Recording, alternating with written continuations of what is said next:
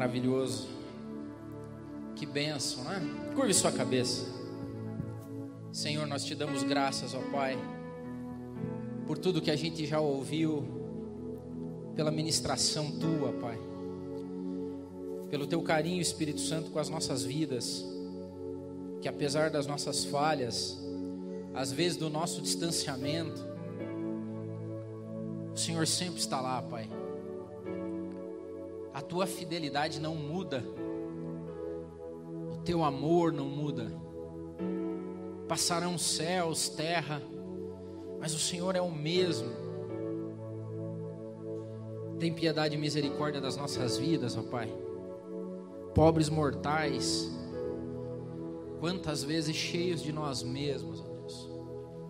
Mas eu te louvo, ó Pai, te louvo pelo teu cuidado, te louvo pelo teu amor sempre presente, pelo teu carinho. Eu te louvo porque o Senhor continua o mesmo apesar da gente, apesar das nossas falhas e dificuldades. O Senhor não muda. E que maravilhoso é isso. Que maravilhoso é saber que toda vez que a gente busca, a gente encontra. Que toda vez que a gente se arrepende, há perdão. Que toda vez que a gente está vazio, a gente pede, o Senhor enche.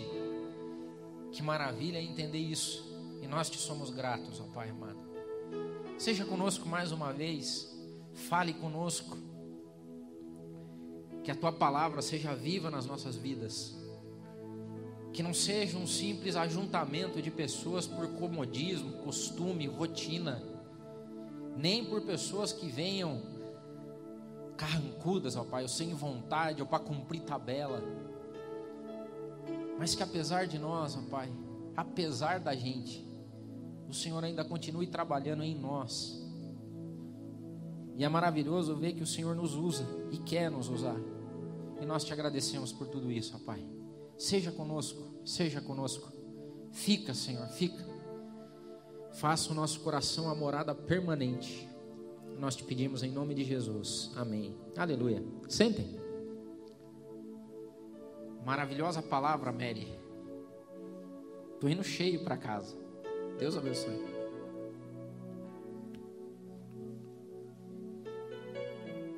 Eu queria que vocês abrissem a palavra em Atos, capítulo 6. Eu vou dar continuidade aqui no que o Tico pregou domingo passado. E na verdade, a mensagem do Tico domingo passado ela está dando início a algumas coisas que a gente está programando para o MAP para o ano que vem. Igreja simples. E o Tico falou domingo passado sobre as características da igreja simples, eficaz, abençoada. Não sei se vocês lembram. Oração, partido, pão e doutrina, ou palavra. E é isso que nós vamos trabalhar fortemente ano que vem nesses três pilares. Nós tivemos a reunião do conselho alguns, algumas semanas atrás e a gente definiu que o ano de 2018 vai ser o ano de oração, partir do pão, muita comunhão e palavra. Igreja simples. E é assim que nós vamos fazer. E o Tico falou sobre isso domingo passado, e eu quero dar continuidade um pouquinho falando sobre as características lá daquela igreja, que era a igreja simples, lá de Atos, do jeito que eles eram, dos problemas que eles tinham, e do jeito também que os apóstolos se comportavam, e principalmente quando eles falhavam. Você já falhou ou não? Quem nunca falhou, que atire a primeira pedra. Eu não sei se você parou, mas hoje dá a impressão que a gente vive num mundo de gente perfeita. Porque a gente está muito acostumado com Facebook, com Instagram. E dificilmente você vai ver coisa que não beira a perfeição no Facebook e no Instagram, não é verdade? Quando você acorda cedo, descabelado, vocês que têm cabelo, eu tenho uma vantagem, eu nunca acordo descabelado. Então você acorda descabelado. Você não vai tirar uma foto e bom dia, pessoal. É. Ou quando você faz uma besteira, imagine que você deu uma errada, uma vacilada feia no trânsito, bateu em alguém, você olha aí, olha que vacilo que eu acabei de fazer. Isso não aparece na história, no storytelling, não aparece na timeline. A única coisa que aparece é coisa boa. E a gente vive um mundo hoje que se a gente não cuidar dá a impressão que, cara, é o mundo é perfeito. E quando a gente olha essa, esse mundo de perfeição, se a gente não cuidar, os nossos relacionamentos começam a ser afetados por isso. A nossa ideia de comunidade começa a ser afetada por isso. Porque a gente tem uma ideia errada de como as coisas podem ser. Porque se você acreditar que a vida de todo mundo, de todas as igrejas, é o que você vê no Facebook, você está perdido. Vai começar a acontecer algumas coisas muito ruins. E hoje eu queria falar, e a minha ministração hoje é para gente que falha, é para gente que de vez em quando pisa na bola, de vez em quando fala, hum, não vou postar. Então eu quero ler com você Atos capítulo 6, os primeiros versículos ali.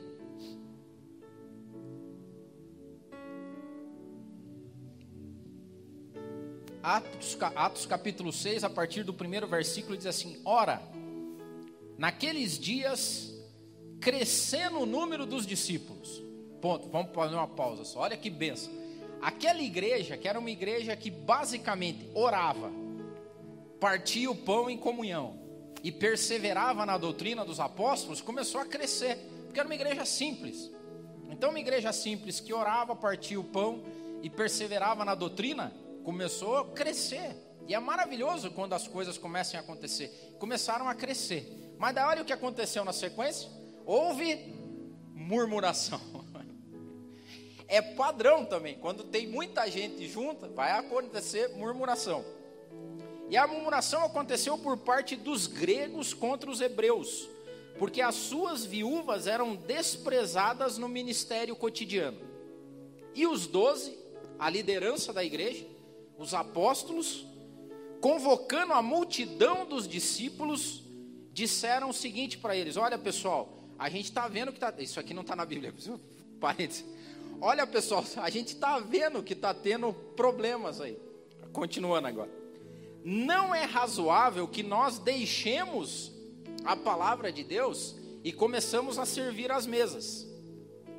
Escolhei, pois, irmãos, de dentre vocês, sete homens de boa reputação, cheios do Espírito Santo e de sabedoria, aos quais constituamos sobre este importante negócio. Mas nós perseverare, perseveraremos na oração e no ministério da palavra. E este parecer contentou a toda a multidão, e elegeram Estevão, homem cheio de fé e do Espírito Santo, e Filipe, e Prócoro, e Nicanor, e Timão, e Parmenas, e Nicolau, prosélito de Antioquia. Que bênção! Olha só, uma igreja simples, cheia do Espírito Santo, com gente cheia do Espírito Santo, com líderes cheios do Espírito Santo, começa a crescer e falha. E aonde que eu quero fazer o link com a pregação do Tico da semana passada é que o Tico falou: não tem igreja perfeita, lembra? Não tem igreja perfeita. Nem a igreja de Atos era uma igreja perfeita. Por quê? Porque falhou. E por que, que igrejas falham? Porque igrejas são feitas de pessoas. E pessoas falham. Tem gente que pode olhar e falar assim: não, mas isso aí é, só aconteceu isso que aconteceu porque era problema de liderança. Rapaz, se, se aqueles líderes não eram bons, eu não sei quem é, porque eles foram treinados pelo próprio Cristo. Nós podemos fazer uma escola de líderes aqui no MAP, beleza, vai ser melhor do que Jesus? Só pode ter gente que acha que sim. Vamos fazer aqui um programa de desenvolvimento de lideranças. Você vai sair daqui tão bom que vai ser melhor do que a galera de Atos. Porque eles falharam, você não vai falhar. Balela. Os caras foram treinados pelo próprio Cristo e falharam. Falharam porque teve problema no crescimento deles. Pessoas ficaram desassistidas. Aí você pode falar, tem gente que fala assim, não, mas eles só fizeram isso porque eles não conheciam o Evangelho. Claro, eles não conheciam, eles escreveram o Evangelho. É diferente, tem uma diferença básica. Nós conhecemos, eles escreveram o Evangelho. Então, qual que é a lógica? Ah, não, isso aí, na verdade, sabe por que, que aconteceu? Porque a igreja era carnal. Carnal tem problema. Eles eram cheios do Espírito Santo. Está dito aqui na palavra de Deus. E eram cheios. E a Bíblia diz que com o passar do tempo, com se multiplicar a iniquidade, o amor de quase todos esfriaria. Eles estavam no primeiro amor. Eles tinham tanto amor nesse negócio que eles vendiam tudo que eles tinham, cara. Você já imaginou isso? Você aceita Cristo, aí você pega o quê? Vende carro, vende casa, distribui tudo, traz aos pés dos, dos, apóstolos e fala, tá, e faz o que vocês quiserem, nós vamos viver aqui com o pessoal. Isso era o tamanho do amor que eles viviam. E mesmo assim, falhavam. E por que, que aconteceu isso? Vamos contextualizar o capítulo 6. À medida que o evangelho começa a crescer, com oração, com partir do pão e com a doutrina dos apóstolos, que era uma doutrina nova, era diferente de tudo que eles tinham vivido antes. A igreja começa primeiro com os judeus, só que depois ela cresce e começam a vir para a igreja pessoas que não eram da tribo de judeus, eram gregos, eram romanos, eram pessoas que vinham com uma cultura diferente. Eram os helenistas, helênicos, da cultura helênica, da cultura grega. Então lá, junto com os apóstolos, tinha uma galera com duas culturas. E se a gente fosse parafrasear hoje, dá certinho para fazer essa, para, essa analogia. Tinha os judeus, que era a galera, o ramo mais tradicionalista da igreja. E tinha os helênicos, convertidos a Deus, cristãos, que também vendiam tudo que eles tinham, que também colocavam aos pés dos apóstolos, só que eles eram uma ala mais progressista da igreja. Então tinha o pessoal daqui, que era a galera, por exemplo, que falava assim: ó, não é possível ter culto se não tiver hino da harpa.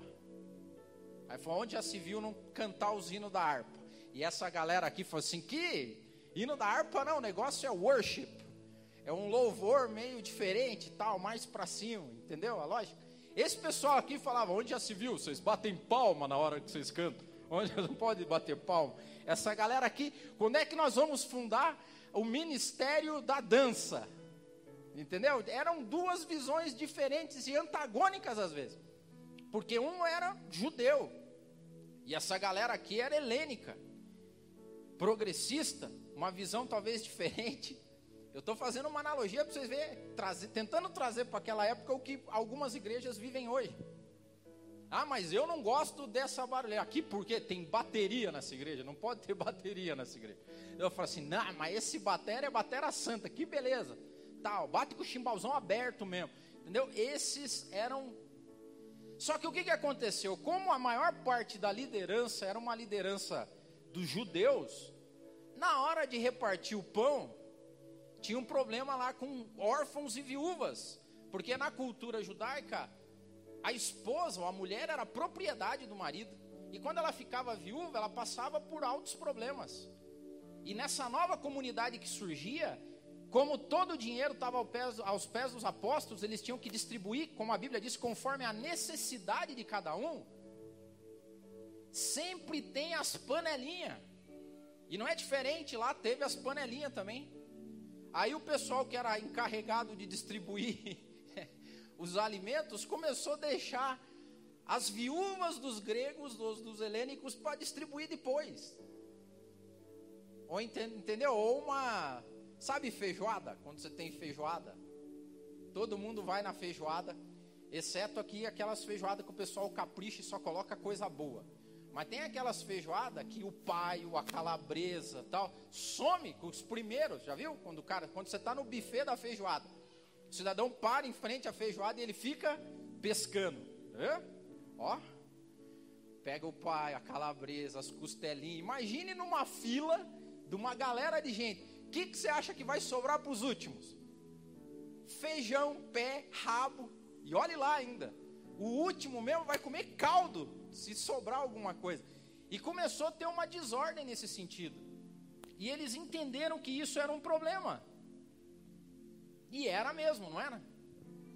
E olhe só então, os apóstolos entenderam que aquilo era importante, porque o ministério, e é uma coisa que nós temos que atender, que uma igreja simples, que ora, que parte o pão, que persevera em oração, em comunhão e na palavra, ela tem dois trabalhos básicos. Um é o trabalho da palavra, é o trabalho do, do pão espiritual, que dá trabalho. Eu sou uma prova viva que isso dá trabalho. Teve uma época que eu era pregador itinerante. Cara, eu preguei o mesmo sermão. Tem um que eu sei de. Ó, não precisa olhar aqui, não precisa fazer nada, porque eu já preguei ele tanto que eu sei. Então você prega numa igreja, vai pega naquele mesmo, sabe, Ju? Você vai pregando 50 igrejas o mesmo sermão, porque é, uma, é um pessoal novo. Então a comida pode ser velha, porque comida velha para povo novo não tem problema, você pega sempre. Agora aqui não, nós estamos dois anos nessa batalha. Então, do, e é rápido demais. Hein, Tico? Não é rápido. Você terminou esse domingo, você já está preocupado com o domingo que vem. Aí você tem que orar, você tem que ir para a Bíblia, você tem que produzir comida. E eu vejo aqui o que a Jo fala lá, traduzindo, né? O sofrimento. Porque eu, infelizmente, não sou um cara que entende de cozinha. E a Jo às vezes me fala, amor, é muito. Termina o almoço, eu tenho que me preocupar com a janta. Termina a janta, você tem que se preocupar com o almoço do outro dia. É a mesma lógica da palavra. Então, num ministério de uma igreja, você tem o pão espiritual que dá trabalho. Que você tem que preparar, que você tem que ler a Bíblia, que você tem que orar, que você tem que pedir de Deus, que você tem que escrever, você tem que ver a concordância bíblica. Você tem que ver que se o que você está falando é coisa da tua cabeça, ou se ele tem base bíblica. Você tem que orar e pedir a Deus para que você não seja um atrapalho. Você fala, Senhor, que eu seja instrumento, que eu não atrapalhe o que o Senhor quer falar para as pessoas. Vocês não imaginam o peso que é estar tá aqui para fazer isso. E eu sei porque eu falo a semana inteira e eu não falo coisas linkadas com a palavra de Deus. Agora, o peso das coisas espirituais, elas têm uma outra dimensão, porque tem um peso de eternidade. E era isso que os apóstolos estavam fazendo. Para um povo que estava chegando, eles estavam preocupados em pregar a doutrina do evangelho para esse povo, que vinha de uma cultura diferente, tanto judeus que estavam viciados numa religiosidade que eles receberam do pai deles, dos pais deles, quanto uma galera nova que tinha aceitado a Jesus, progressista, de, de cultura helênica e grega, e os apóstolos quebrando a cabeça, como nós quebramos. Quando nos reunimos, quando oramos, quando pedimos para Deus o que, que Deus quer que fale, como é que Ele quer que conduza a igreja. Só que da mesma forma que tem aqueles vocacionados para o pão espiritual, tem aqueles vocacionados para o pão físico. E da mesma forma deve ser super difícil, e eu faço aqui e o meu agradecimento ao pessoal do louvor, cara, que você quando tá lá em casa, na tua casa, estiradinho no sofá, com a perna para cima, tomando uma limonadinha, vê no final do Faustão, se é que você assiste, os caras terminaram de almoçar e estão tomando banho porque eles têm que estar tá aqui mais cedo, porque eles têm que ensaiar para depois fazer um louvor decente. Assim é a pessoa que vem aqui toda semana, que tem que limpar, que tem que lavar, que tem que ajeitar. Tem pessoa que chega mais cedo, arruma as cadeirinhas, vê se está faltando papel higiênico no banheiro, vê se os ventiladores estão funcionando. Hoje tem um que não está funcionando ali, ó aí você tem que já acionar alguém para, ó, porque pode ser que o pessoal que ficou sentado lá vai reclamar, porque está calor lá, porque o, o ventilador dele não está. Tudo isso faz parte do ministério. E a maior maravilha que a gente vê aqui é que não tem, olha só, os discípulos, os apóstolos, quando viram aquele problema, eles falaram assim: olha, não parece lógico, não parece bom nem razoável que nós paremos de preparar as palavras, a doutrina, para perseverar na doutrina do evangelho que nós recebemos de Deus, para a gente ficar servindo vocês. Só que eles não disseram que isso não era importante, porque eles falaram: Nós queremos que vocês escolham entre vocês, para que vocês coloquem essa responsabilidade sobre este importante negócio. É importante que a gente chegue aqui que tem energia elétrica. É importante que você chegue aqui, que o microfone esteja funcionando. Deus abençoe Edmar, que chega cedo lá. Inclusive, a gente precisa de mais um técnico de som, porque só tem um. E o Edmar se desdobra. Então tem que chegar mais cedo, e isso é importante. É importante porque o pessoal chega, liga as câmeras, fica testando, ver se a imagem está funcionando, se o áudio está certo. E isso é tão importante quanto. E é maravilhoso porque a comunidade começa a crescer em diferentes vocações. Tem aquelas pessoas que têm problema com uma vocação, mas se dão muito bem na outra. Tem gente que tem prazer em servir, que gosta de fazer a cantina e de fritar o pastel. Tem as irmãs abençoadas e que bênção é as que cuidam das crianças, que ensinam. Eu vou maravilhado quando eu volto para casa e o João comenta. Ou quando tem uma professora tão cheia de Deus, cheia de unção, que as crianças gostam de vir no culto quando é ela que vai dar aula. Isso é maravilhoso. Porque a igreja cresce em vocação. E essa mesma igreja tem falha. Então, qual que é a lógica? O grande problema hoje é que quando a gente olha, dá a impressão na nossa mente que lá fora só existe mundo perfeito. Não é verdade? Eu quando chego aqui falo, oh, mas rapaz do céu, mas deve ser muito bom um ar-condicionado. Não tem ar-condicionado, mas deve ser bom. Aí eu podia falar assim, ó, quer saber, não tem ar-condicionado no MAP? Eu vou largar os bets, vou para outro lugar que tem ar-condicionado. Era bom mesmo se eu chegasse e tivesse estacionamento. Não, o bom mesmo era se tivesse valé, certo? Você para o carro ali, ó, entrega a chavinha, alguém vocacionado estacionaria o seu carro num lugar. Já pensou se tivesse lavacar junto? Que você chega com o seu carro, amanhã você vai trabalhar, você chega, deixa a chave do seu carro, o valet leva, lava ele, e no final do culto você espera e tem uma senha lá, portador do Corsa 6879. Seu carro está na porta. Você sai, recebe lá. Hã? Que beleza. É bom, eu não tenho dúvida nenhuma disso. Só que nós temos que ter um cuidado especial para entender algumas coisas. Que para escolher uma comunidade para que você viva e cresça no Evangelho de Cristo, isso é secundário. É importante, mas é secundário. Porque imagine nós, sabe o que acontecia com esse povo, tanto com os judeus? Olha a lógica dos judeus. Os judeus viviam um templo bom, cara tinha um templo construído, era uma maravilha o templo. Tinha tudo certinho, gente. Eles não precisavam fazer esforço para cultuar. Eles chegavam, terminava o Faustão, estava na hora de ir para o culto, beleza, eles iam, chegavam lá, nem oferta eles precisavam levar, porque as ofertas estavam para ser vendidas. Então, você quer uma pombinha, você quer um carneirinho, você não precisava nem cuidar do carneiro, porque tinha carneiro pronto para você vender. Tinha um combo adoração. Aí você pegava o carneirinho, Aí pegava a pombinha. Ah, não, mas o templo não aceita esse dinheiro. Ah, então tá bom. Ali tem a casa de câmbio. Você vai ali, troca o seu dinheirinho, você dá o dinheirinho certo, daí ele vai lá tal. Cara, era uma beleza esse culto. Tá tudo programadinho já. Os helênicos, então, e gregos, aí nem se fale, porque era uma divindade lá. Tinha um monte de Deus.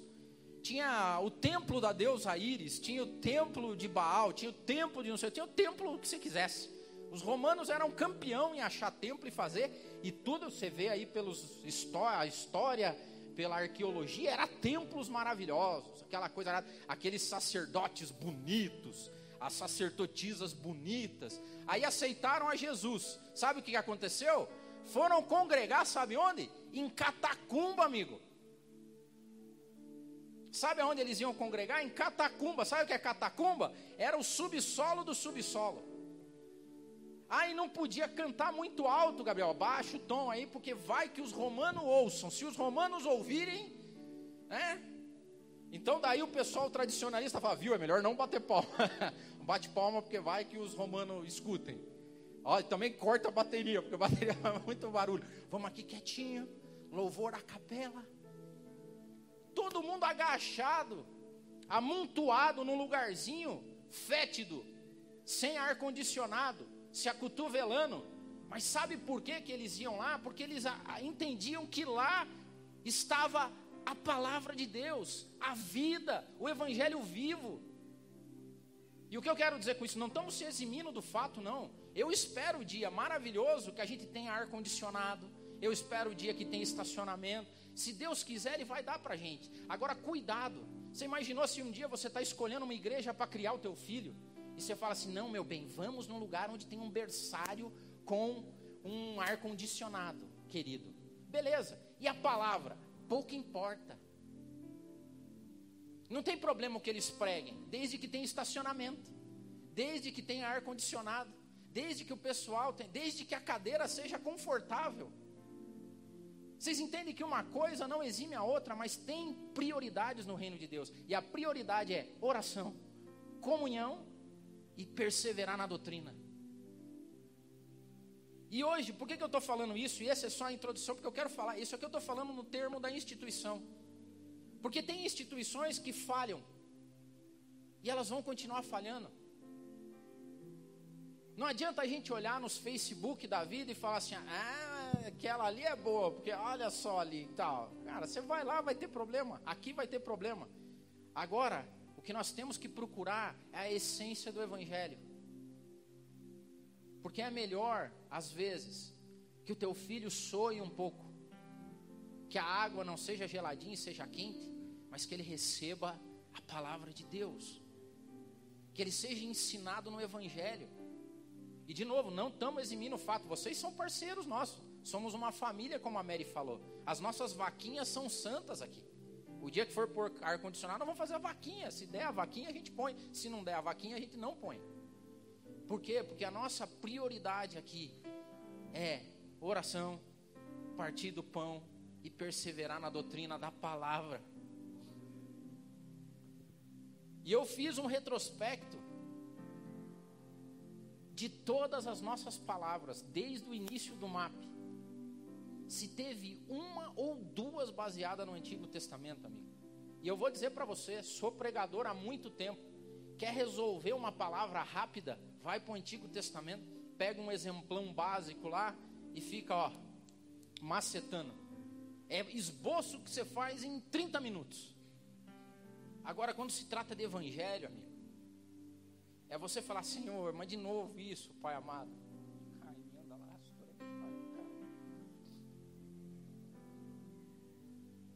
Evangelho de novo, Pai. É comida gorda, vamos pro light um pouco. Mas esse povo não era assim. Esse povo se enfiava lá em catacumbas, largavam todo o conforto que eles tinham. Os filhos deles estavam sendo assassinados. E eles entregavam tudo diante de Deus. Eles desenvolveram códigos. Não é que nem é hoje, que a gente publica versículo em Facebook. Não é que nem hoje, que tem um monte de loja para você comprar a tua camiseta gospel. Eles tinham que andar disfarçados. Mas eu acho que eles se entendiam no olhar. Porque eles não abandonavam aquilo que eles faziam. Devia ter um centurião romano que aceitou a Cristo e que devia sair empreitada para caçar cristão. Você já pensou que, que devia ser isso para ele? Ó, a ordem do dia é que vocês vão em tal lugar, descobrimos que tem uma catacumba lá, que tem cristão reunido, chegue lá, mate todo mundo, esquarteje bote fogo. Nesse dia ele tinha que pedir a conta, ele tinha que sabotar o negócio. Ele tinha que esconder os filhos da guarda romana. E mesmo essa igreja falhava, murmuravam. E é por isso que nós precisamos de gente vocacionada hoje. E nós temos falando, isso é isso aqui é, é valor do MAP. Nós aqui admiramos a vocação das pessoas e não a posição delas. E eu oro a Deus que você descubra a tua vocação no reino, que pode ser qualquer uma, porque é de importante negócio. Instituições falham porque pessoas falham. E uma, uma coisa é certa: nós todos vamos falhar. Nós todos vamos falhar. A nossa igreja está crescendo, glória a Deus por isso, vai crescer mais, eu tenho certeza disso. Vai acabar as falhas? Não. À medida que as pessoas forem chegando, nós vamos ter mais falha. Por quê? Porque nós vamos crescer. E quando você cresce, você tem falha, e falha porque as pessoas falham. E na verdade, o que eu quero falar hoje é como deve se comportar as pessoas que falham. Porque tem duas possibilidades: você falhar, se culpar por causa disso e se matar, ou você falhar e aprender com isso. E a lógica de Deus é a mesma. O que Deus faz conosco, Ele nos avisa. O nosso Deus é tão amoroso, tão maravilhoso, que você acha que Ele não sabia que o povo ia falhar? Jesus sabia, tanto sabia que Ele avisava o povo. Olha só, a primeira coisa que Deus faz, Ele avisa que a gente vai falhar. Mateus 26 diz assim: ó, e chegada a tarde, Jesus se assenta à mesa com os doze. Mateus 26, a partir do versículo 20. E comendo eles, disse: Em verdade vos digo que um de vós me há de trair. E eles, entristecendo-se muito, Começaram cada um a dizer: Porventura sou, sou eu, Senhor. E ele respondendo disse: O que põe comigo a mão no prato, esse há de me trair. Imagine, a liderança da igreja. Jesus reúne e fala: Vai ter falha, pessoal. Inclusive falha bravas. Alguém aí vai me trair. Então aviso. Depois, o segundo passo é que acontece o que Deus fala. Sabe, sabe, vou, a Bíblia compara o amor de Deus ao amor de mãe, né? Acho que é, é, é o maior amor que tem na terra. Não está nem do amor de Deus, mas aqui, cara, mãe é triste. Mãe, eu vou te contar. Eu lembro que eu era pequeno, estava brincando com o ferro, a mãe, cuidado, Del, você vai se queimar. Ah! Queimava. Cuidado, não sobe aí que você vai cair. Puf! já tem as manhas, já tem as ideias, sabe, conhece o filho, sabe no que vai dar. Multiplica isso pela eternidade, Deus. Multiplica esse conhecimento e esse amor pela eternidade, você tem Deus. Deus nos conhece. Deus olha e fala: vai falhar, amigo. Você vai falhar. Daí falha mesmo. Lucas capítulo 22, 47 48 diz assim: Enquanto ele ainda falava, Jesus falava, apareceu uma multidão conduzida por Judas, um dos doze. Este se aproximou para Jesus para saudá-lo com um beijo. Mas Jesus lhe perguntou: Judas, com um beijo você está traindo o filho do homem? Olha a lógica de Deus, sempre é essa. Ele avisa a gente. O Espírito Santo, cheio de amor e carinho, quer e fala: Filho, eu comecei uma boa obra, vai rolar umas falhas aí, eu sei, estou sabendo. Eu vou te avisar. Só que quando a falha acontece, ó, aviso, falha, terceiro, bola quicando para o arrependimento. Eu coloquei essa hoje. Não sei se você conhece essa bola quicando para quem joga futebol é quando tá aquela bola certinha para você engavetar. A zaga tá aberta, goleiro de um lado, você vê o ângulo lá, tipo Gede, que é um o exímio futeboleiro. A bola quicando lá, vê o ângulo, você fala: "É agora, bicho, sou eu". E Jesus faz isso, o Espírito Santo faz isso. Primeiro ele nos avisa, aí a gente acaba, é que nem mãe, filho, você vai queimar, queimou. Aí o que que você faz? Jesus chega para Judas e fala, com todo carinho, que eu não acredito que Jesus tenha sido ríspido nessa. Judas, com um beijo você me trai, Judas? O que, que Jesus esperava ali? Arrependimento. O que Jesus esperava ali, ele falou, ai, Senhor, o Senhor avisou, desculpa, mestre, mas estão levando, beleza, errou. Jesus esperava que ele chegasse ali e falasse: Senhor, desculpa, o senhor avisou, agora só que caiu. Jesus confrontou Judas com a falha dele. E depois o que, que Judas fez? Quando Judas, Judas, que o havia traído, viu que Jesus foi condenado, foi tomado de remorso e devolveu ao chefe dos sacerdotes e aos líderes religiosos as 30 moedas de prata. E disse: Pequei, porque eu traí sangue de inocente. E eles retrucaram: Que nos importa? Responsabilidade é tua. Então Judas joga o dinheiro dentro do templo e saindo vai e se enforca. Aviso, falha, bola quicando para o arrependimento e último, a tua decisão. O que, que você vai fazer a partir do momento que você falhou? O que, que a igreja fez no passado? Os apóstolos podiam ter ouvido aquela choramingação, ter chamado o povo e falar assim: Ô oh, bando de mimizento, hein? Mas vão ficar reclamando agora porque estão pegando o finalzinho da feijoada ou não sei o quê? Não, eles chegaram e falaram: Pessoal, vocês têm razão. Desculpa, erramos. Inclusive, nós achamos que a gente tem que dar mais função. Vamos pegar gente dentre vocês, homens probos, cheios do Espírito Santo, vocacionados, que eles resolvam isso. Se está tendo panelinha e os judeus estão se servindo antes, as viúvas estão se servindo, tem que parar com isso, nós vamos resolver, desculpa aí, viu? E isso eles aprenderam com Cristo. Agora tem gente que se comporta como Judas, ou seja, ele é ser humano, e ele sabe que os outros são seres humanos, só que o que, que ele espera do outro? Perfeição. E daí, quando o outro falha, aí ele acha que, pô, não, você não podia falhar. Quem nunca falhou, que atire a primeira pedra. Quem nunca pisou na bola, quem nunca errou com o irmão, quem nunca falou, rapaz, tinha que estar tá lá, não estava. Desculpa aí. E tem uma diferença grande entre falha, erro e pecado. Pecado nasce na concupiscência, quando o cara já está maquinando mal e depois ele vai lá e peca. Agora tem gente que erra sem querer. Isso não é desculpa. Tem um monte de gente sem vergonha que erra querendo, mas tem gente que erra sem querer.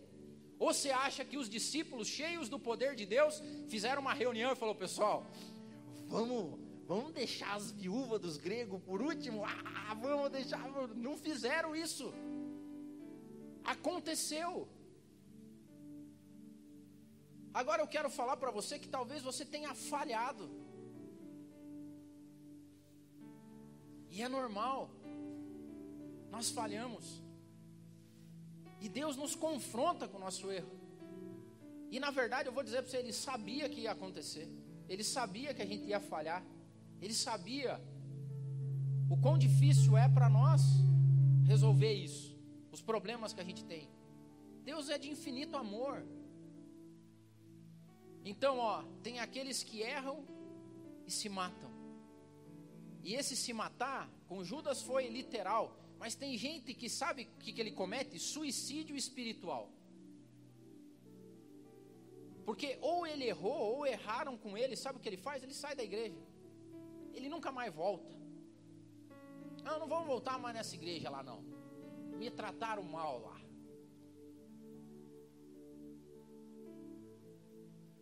Ou ele trata mal. Qual é a postura quando nós somos confrontados com as nossas falhas? Hã? Qual é a minha postura quando alguém fala assim, ô Del, não gostei do que você pregou lá. Não gostei do que você falou, achei ser risco, achei ser mal educado. Achei que você não devia fazer assim. Ó, e quer saber também, tá errado aí e tal. Eu acho que não devia ficar as cadeiras assim, ó. Devia, não devia ter esse corredor no meio. Ah, acho também que o púlpito não devia aqui, o púlpito devia ter lá. Tá, e daí? A gente faz o quê? Aí a gente pega e fecha. Não, então já que o pessoal não gosta, vamos fechar as portas. Então, cada um vai onde, você, vai onde vocês achar melhor, então. Não é assim. Não foi assim com eles. Ah, não, então vamos fechar tudo, já não dá certo mesmo. Tem gente que é radical assim. E sabe o que, que ele faz? Um monte de gente hoje comete suicídio espiritual. Porque ele não se adequa em lugar nenhum, daí ele não vai em lugar nenhum mesmo. E daí ele faz como Judas: Ah, não venha falar dos meus problemas, eu também falo do seu, então eu me suicido. Mas tem outro tipo de gente que segue o mesmo processo. Deus avisa, o cidadão falha, Deus deixa a bola quicando. E daí depois ele toma uma outra postura. Quer ver um outro apóstolo? Pedrão. Lucas. Jesus chega para Pedro. Ó, o recado para Judas foi falado assim para geralzão. Jesus chegou e falou: alguém aí vai me trair. Não, não deu nome. Com Pedro foi diferente. Ele disse assim: Simão, Simão, Satanás pediu vocês para peneirá-los como trigo.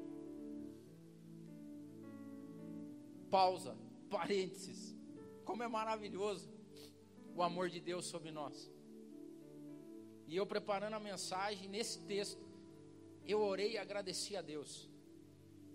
Porque sabe o que, que o diabo quer fazer com a gente aqui? Com a liderança do MAP, com o MAP? Quer nos peneirar como trigo. Turicai, lá, vai,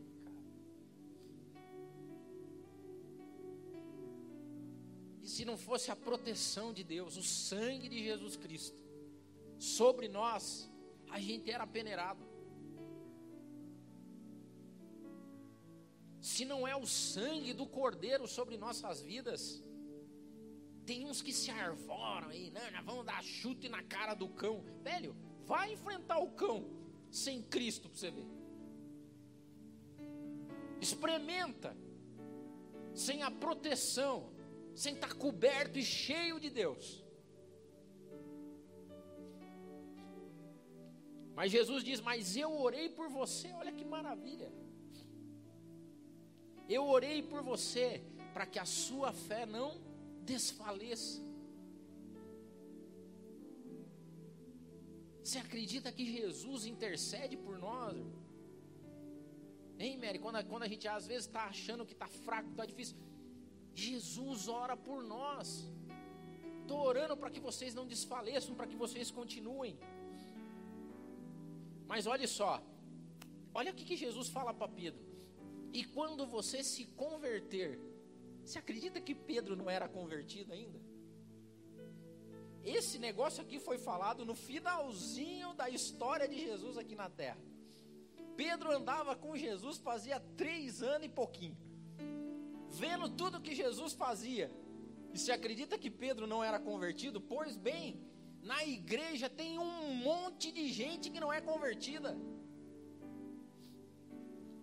Tem um monte de gente que está na igreja, mas não tem de cristão nada. O que, que a gente faz? Toca ele? Não, continue vindo. Não, mas aqui vocês não aceitam só cristão? Não, aqui entra quem quiser, amigo. Ah, mas eu não sou convertido, não tem problema, venha, vai vindo aí, vai, vai falhando aí, nós vamos tentando dar um jeito. E quando você se converter, fortaleça os seus irmãos. Mas ele respondeu: Pedro, a gente não dá braço a torcer que a gente é falhado, como o Tico disse. Olha o que, que ele falou: Estou pronto para ir contigo para a prisão e para a morte. Não dá, isso é filme, cara. Jesus falando para ele que nem convertido ele era, ele: Estou pronto para ir contigo para a prisão e para a morte, ó mestre. É que Jesus não era sarcástico, é, não sei também, porque por dentro ele deve ter dado uma risada. Falei, Pedrão, meu. Tem um monte de gente assim, que o discurso dele é, é uma, a prática é outra. Você tem que conviver, nós temos que conviver. E Jesus fala para ele: Ah, Pedro, vou te dizer uma coisa antes que o galo cante hoje, você vai me negar três vezes, Pedro. Que dificuldade é para nós que somos seres humanos, as pessoas falarem coisas para nós, porque a gente se acha bom demais. Sabe qual que é o problema? Porque a gente acredita que a nossa vida é o Facebook, é o Instagram. A gente se acha simpático demais, gente boa demais, crente demais. Eu vou para o céu. Se eu for para o céu, amigo, vocês não vão, porque ó, um cara bom está aqui. Ninguém ora que nem eu, ninguém jejua que nem eu, ninguém prega que nem eu, ninguém. Aí Jesus está falando assim.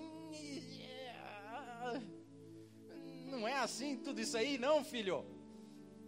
Vai dar uns problemas. E daí olha só o que acontece. Cerca de Uma hora mais tarde, algumas horas depois se passaram e uma última coisa aconteceu. Eu vou para o último negação de Pedro. Uma, outra, uma hora mais tarde, outro afirmou: Certamente este homem estava com ele, pois ele é galileu. E Pedro respondeu: Homem, eu não sei do que você estava falando. E enquanto ele ainda falava, o galo cantou. A falha aconteceu. Pedro. Ah,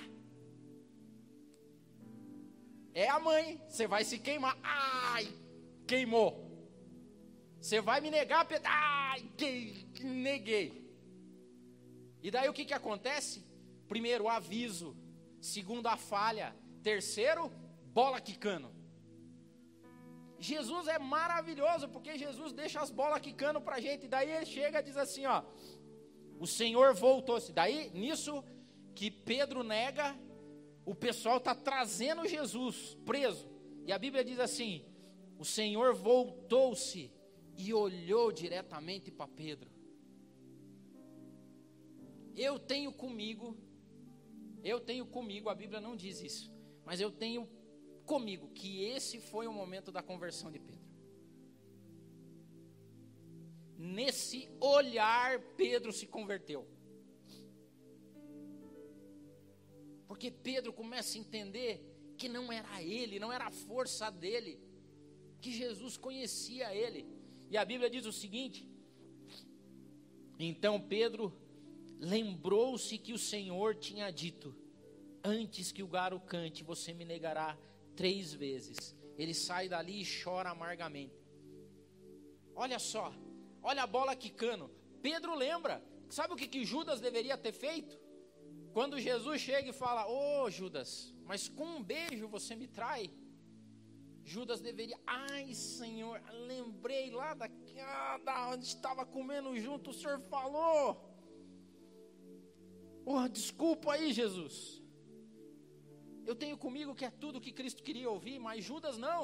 Judas preferiu se matar, a morte espiritual. Agora, o que que Pedro fez? Qual foi a decisão dele? Se arrependeu e se converteu.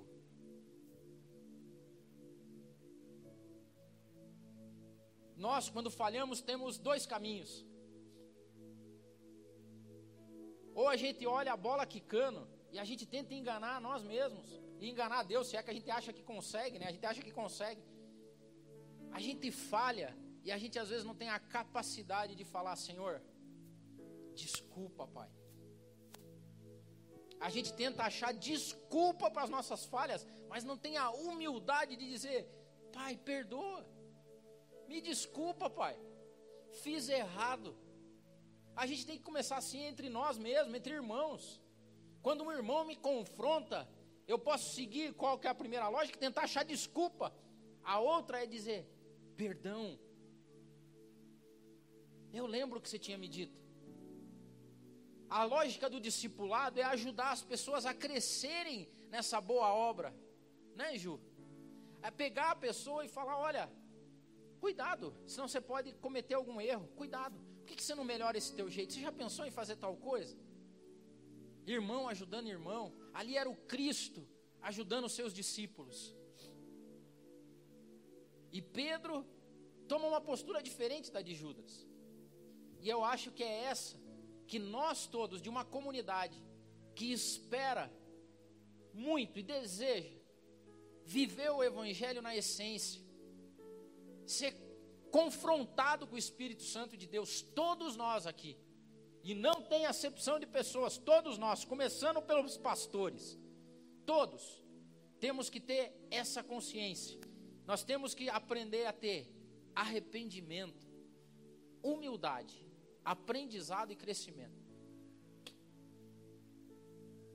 Arrependimento é saber que nós somos falhos, que nós somos gente, que não há coisa perfeita que em algum momento algum irmão vai magoar você, alguém vai pisar no teu calo, vai chegar o dia que a cadeira não está arrumada do jeito que você gosta, vai chegar o dia que a tua criança tropeçou escorregou porque alguém derrubou a água. Vai chegar o dia que a palavra talvez não goste. Vai chegar o dia que o culto está muito calmo. Vai chegar o dia que o culto está muito barulhento. Vai chegar o dia que você quer que a gente ore mais, vai chegar o dia que você quer que a gente vá passear mais, vai chegar o dia que você quer que a gente faça jejum, vai chegar o dia que você quer que a gente faça um campeonato de FIFA. Aí você vai ficar aí. A bênção de tudo isso é que eles viviam unânimes, que eles estavam juntos. E quando falava, ô irmão, perdoa aí, então vamos, vamos jejuar, vamos jejuar. Quando é que nós vamos jejuar? Ah, é quarta-feira o jejum, beleza, irmão, tô lá, vou jejuar. Aí jejua com o irmão. Aí no dia que tiver o campeonato de FIFA, vai lá, nem que você não saiba, dá os teus, teus migué lá no controle. Porque é essa a lógica da doutrina de uma igreja simples, que a gente tem a capacidade de ser como Pedro foi. Pedro se humilhou, se arrependeu, cresceu, aprendeu. Porque depois que ele sai dali, a vida de Pedro é outra.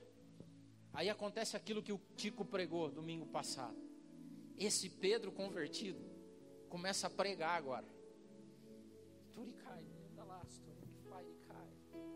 E quando esse Pedro convertido vai pregar, milhares de almas se convertem. E ia parar aí? Não, Pedro podia chegar e falar: agora eu sou o apóstolo Pedro, pai apóstolo. Aí Deus manda Paulo. Aí pesteou. Porque daí ele que achava que era o cara que sabia tudo, Deus converte um que perseguia a igreja para vir dar de dedo nele. Leia lá. A Bíblia diz que Paulo confronta Pedro na frente de todo mundo. E Pedro, que já era um homem convertido, podia ter feito o quê? Quer saber? É assim? Vou me matar, então vou sair, não quero mais brincar. Não! Pedro recua, Pedro aceita o que Paulo fala para ele. Talvez doeu no coração, mas ele é humilde, aprende, retrocede e continua crescendo. E a igreja, ó. Então, meus irmãos, o que eu quero dizer para você hoje é com certeza, mas com certeza absoluta, nós vamos falhar. Eu vou falhar com você, você vai falhar comigo. O irmão que está do teu lado aí vai falhar com você. Tua esposa vai falhar com você. E é Deus avisando. Ah, não, mas eu não. Cara, ó, eu vou dizer para você: você vai falhar com você mesmo. A Bíblia fala: maldito você que confia em você. Porque se você começa a confiar muito em você, você vai ficar decepcionado com você mesmo em alguns dias. Mas daí ou você se mata, fala, eu vou é me matar mesmo. Ou no que a palavra diz mesmo, fisicamente, ou você vai cometer suicídio espiritual e vai sair da igreja e não, nunca mais quer ouvir falar disso. Ou você pode pegar esse caminho, que é o caminho do arrependimento, da humildade, do aprendizado e do crescimento. E isso tem que nos acompanhar em tudo que a gente faz, em tudo. A gente nunca viveu numa época onde a gente tinha capacidade de aprender com os filhos. Hoje a gente tem que ter a humildade para aprender com os nossos filhos. A gente tem que ter humildade para aprender com as pessoas que trouxeram e carregaram a igreja até aqui. Não fique falando mal do jeito que o outro faz, do que ele gosta. Porque nós vamos envelhecer também. Hã? Você se acha um novão? Ah, não, porque eu sou jovem. Você começa daqui a pouco, as tuas músicas já estão ultrapassadas. O João já sabe, porque eu e a Jo, como estando no carro, vem uma música, a gente se olha, daí ele dá. é porque é da época de vocês? É, porque é da nossa época. E na nossa época a gente fazia as coisas diferentes da tua época. Me ensina a tua época, me ensina, eu ensino a tua, você ensina a minha. Eu ensino a minha, você ensina a tua. E a gente vai se esbarrando, e isso é a beleza do Evangelho. E esse povo lá ia crescendo, ia crescendo de uma forma maravilhosa. Tão maravilhosa que eles não conseguiam ficar longe assim, se encontrar só no domingo. eles não conseguiam esperar o outro domingo para se encontrar. Aí eles se encontravam no meio da semana. Aí eles começaram a falar assim: não, mas eu acho que é melhor, não é toda semana, vamos ficar junto direto, é, vamos. Então tá, eu vou vender minha casa lá, você vende a tua também? Ah, eu vendo a minha também. Não, mas eu não sei onde é que eu vou guardar os carros. Ah, vende os carros também. E os cachorros, traz os cachorros aí também. Vamos, vamos botar todo mundo junto aqui, vamos começar a viver. Mas daí vai ter murmuração. Vai, mas que murmure. Vai, a gente vai murmurando e vai crescendo. Ah, não, mas não tem ar-condicionado. Mas a gente põe depois. A gente faz uma vaquinha e põe um ar-condicionado. Ah, mas não tem valet nem lavacar. Pô, quem sabe? É uma ideia de negócio para um dos irmãos aí que gosta de lavacar, já pode juntar as coisas. E a gente vai crescendo. E o reino de Deus é isso. E ele nasce simples aqui dentro. E às vezes ele nasce num olhar. Que o mesmo olhar que Jesus tinha, nós possamos ter. Ao invés de criticar as pessoas quando elas erram, que a gente tenha essa habilidade de olhar para eles e falar assim: sabia, mano, sabia, mano. Você é homem e mulher que nem eu. E Deus deixou avisado que a gente ia falhar. Mas Ele está intercedendo por nós. E essa é a maravilha. Em nome dos pastores do MAB, de toda a liderança, perdão. Se a gente falhou em alguma coisa, perdão. Não foi por querer. Foi com a maior das boas intenções. A gente erra. Aí você fala assim: não, vocês não vão errar mais. Hum, não dá para prometer isso. Vamos errar aí. Mas vocês também vão. Vocês também vão falhar. E é como a gente reage à falha é que define quem é cristão ou não. Porque os cristãos convertidos, quando falham, se arrependem, se humilham, crescem e aprendem. E é isso que nós queremos.